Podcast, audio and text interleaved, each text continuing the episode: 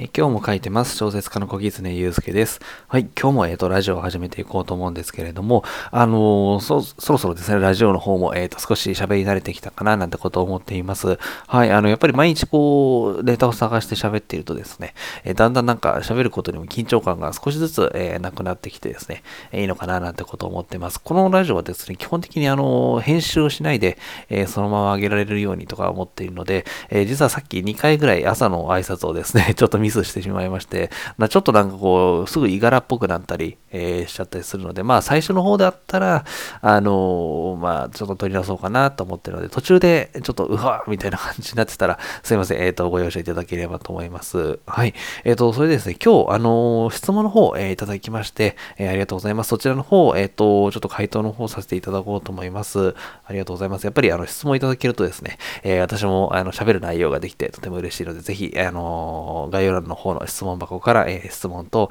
えー、お寄せいただければ嬉しいです。はい。で、えっ、ー、とですね、今日、あの、いただいた質問をですね、えまず読み上げさせていただこうと思います。えー、こんにちは、え、いつも楽しく拝聴させていただいております。えー、最近地元新聞の小説公募に応募するようになったのですが、え入選作を見るとどれも自分の身の回りのことをうまく書けているので、え読むために勝てないなぁと少し気落ちしてしまいます。え小狐先生は自分の身の回りのことを小説にするときは、え作品にどう落とし込んでいるのですか？ということで、え質問いただきました。ありがとうございます。えっ、と、そうですね。えっ、ー、と、この小説の公募は、えっ、ー、と、もしかしたら詩小説みたいな感じなんですかね。あの、まあ、自分の身の回りを結構書くことが多いっていうような感じなんですかね。そうですね。そう考えると結構ショートショートとかって、あの、まあ、詩小説とある意味では、すいません。えっ、ー、と、逆、まあ、まあ、真逆にあるようなジャンルといっても、あのとも言えるのかなと思っていて、結構その、えっ、ー、と、自分、まあ、なかなか日常では起こり得ないような、えー、道具が出てきたりですとか、えー、発想があったりとかっていうことが結構あったりするので、まあ、あのある意味ではジャンルとしては逆っちゃ逆なのかななんてことを思いつつ、自分が身の回りのことをですね、えっ、と、書くときどうするかっていうふうに考えると、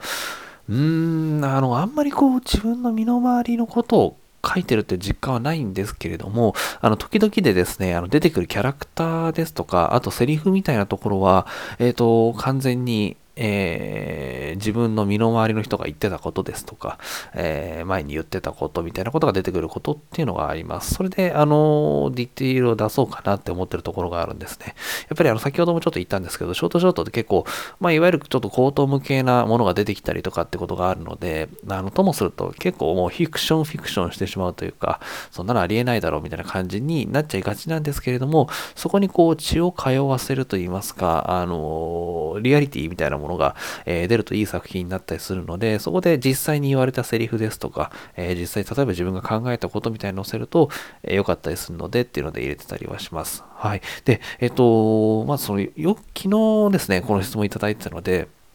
あの、ちょっと、どういうふうにするんだろうって考えてたんですけど、あの、まあ、自分の身の回りを描くっていうふうに考えると、多分今リアルタイムで起きていることって私あんまり文章化とか小説化できないんですよね。自分の今今まさに起きていることというよりは少し前に起きたことであの自分の記憶に定着していることを書く方がいいのかなって私の場合は思っています。あのまあそれがどれぐらい昔なのかっていうところなんですけど少し前とかの記憶だと結局自分にとってあの何て言うんですかねあのすごく印象深いことだけ大事なことだけ割とこう残ってたりするのでそれで、うんと、そういうフィルターを通して残ったものを描くと、やっぱり読者にも届きやすくなるのかな、なんてことを思ってます。あのまあ、例えば言われたこともう結構前に言われたことなんですけど、未だに残ってることっていうのはもしかしたら、えー、その、まあ私ですとかあなたにとって重要なことだっていうことがあって、それが小説の、例えば、あの、非常にキラリと光るセリフになるのかもしれないですし、っていうのがあって、私の目ちょっと時間を置いた方が、うんと、書きやすかったりします。自分の身の回りのことですかね。えー、書きやすいのかな、なんてことを思ってます。結構その、デビュー作のですね、不思議な駄菓子屋っていうものがあの作品があるんですけれども、まあ、そこで飴を舐めるとちょっとまあ昔のことを思い出すみたいな、すごく簡単に言うとそんなような話なんですが、そこに書かれてる話っていうのは、あのやっぱりすごく、えー昔の自分の実体験に基づいてるんですけれども、まあ、それってやっぱりもう昔のことだからこそ結構こう、うん、それでも覚えていることっていうのなので、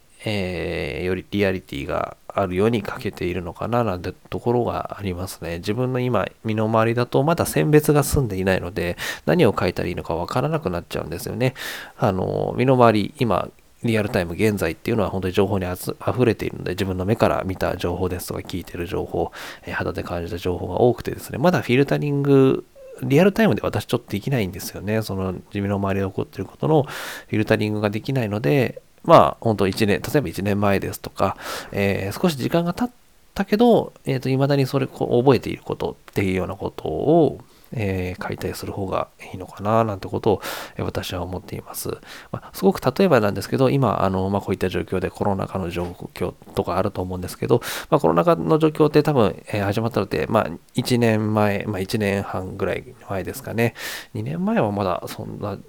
なかったような気がするんですけど、まあ、1年半くらい前っていうと、まあ、そのコロナ禍始まってから1年半ぐらい経っているという状況にあって、じゃあコロナ禍について、え考えるとすると、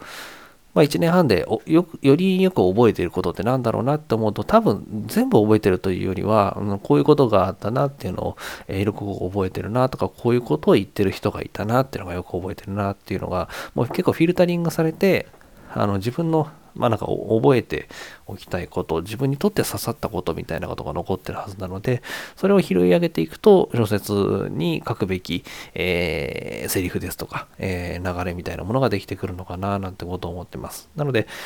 私がもし、あのこのいただいた質問にちょっと、あの、回答をするとすると、まあ、あの何ですかね、自分の身の回りを書くっていう、もしテーマなのだとしたら、えっ、ー、と、リアルタイムでは私の場合難しいので、ちょっと前、えー、まあ、前、それこそ1ヶ月前とかでもいいんですけれども、あのー、少し前の出来事を思い返して覚えてることは何かなっていうふうに描いた方がきっとうまくいくんじゃないかななんてことを思っています。はい。で、あと、身の回りのことを書くっていう時に、えー、私が多分一番大事にするのはセリフですね。言われたことで覚えていることっていうのは結構、えー、自分にとって、えー、刺さっているようなことだったりするので、それで、えっ、ー、と、自分にとって刺さるということは、読者にとっても刺さるセリフだったりするのかなっていうのがあるので、まあ、最近こう、言われたことですとか、あとはまネットの書き込みとかでもいいんですけれども、自分の心の中に、えー、残った、えー、何かっていうものは何だったかな、みたいなことを、え考えてですね、え書くのがいいのかなと思っています。まあ、その小説の公募が、えー、長編ですとか短編なのかっていうのに変わりますし、え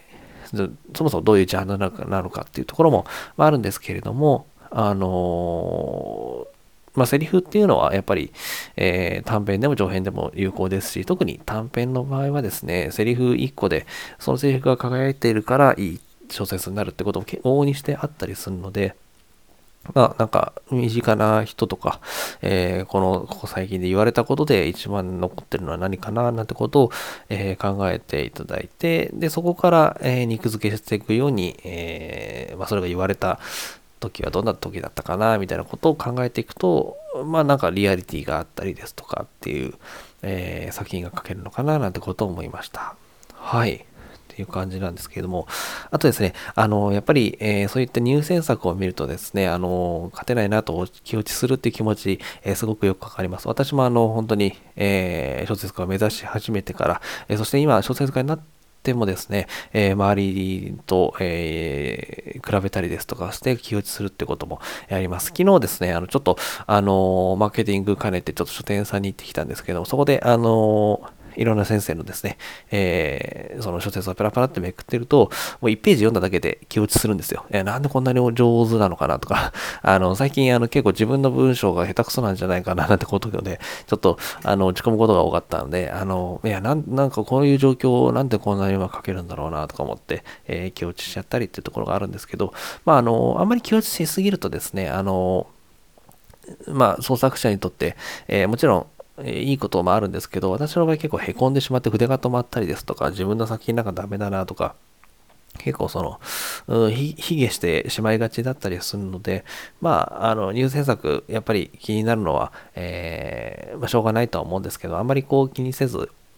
小説って、あのー、まあ、やっぱり、えー、読む人それぞれによってって結構あのいいわよしあるしっていうのは決まってくるのであの自分はやっぱり自分の先についてあの非常によく知っているのでどうしてもあの低く見積もってしまうっていうところがあったりすると思うんですね。周りと比べると。はい。っていうのがあると思うんですけどでも他の人から見たらあのそのあなたの作品が入選作と遜色ないという場合も全然あるとは思いますしあの人によってはむしろあなたの小説の方が好きですってこともあると思うんですよね。なので、まあ、コンテストってやっぱり運運の部分が多かったりもするので、あの、まあ、その、たまたまそのテーマが、えー、その審査員の方に刺さったってことも往々にしてあるので、はい、あの、コンテストはもう完全にその、いわゆる、えー、入試とかみたいに、えー、入選したものが、えー、その、必ず、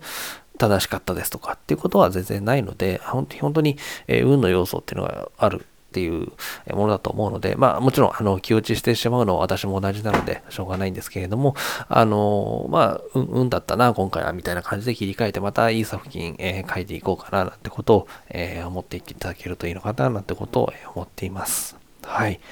そうですね。やっぱり、あの、創作するものとして、こういうコンテストに参加して、で、まあ、それが結果的には、あまりうまくいかなかった時の辛さっていうのは非常に、えー、もうみんな多分わかると思います。私ももちろんわかりますし、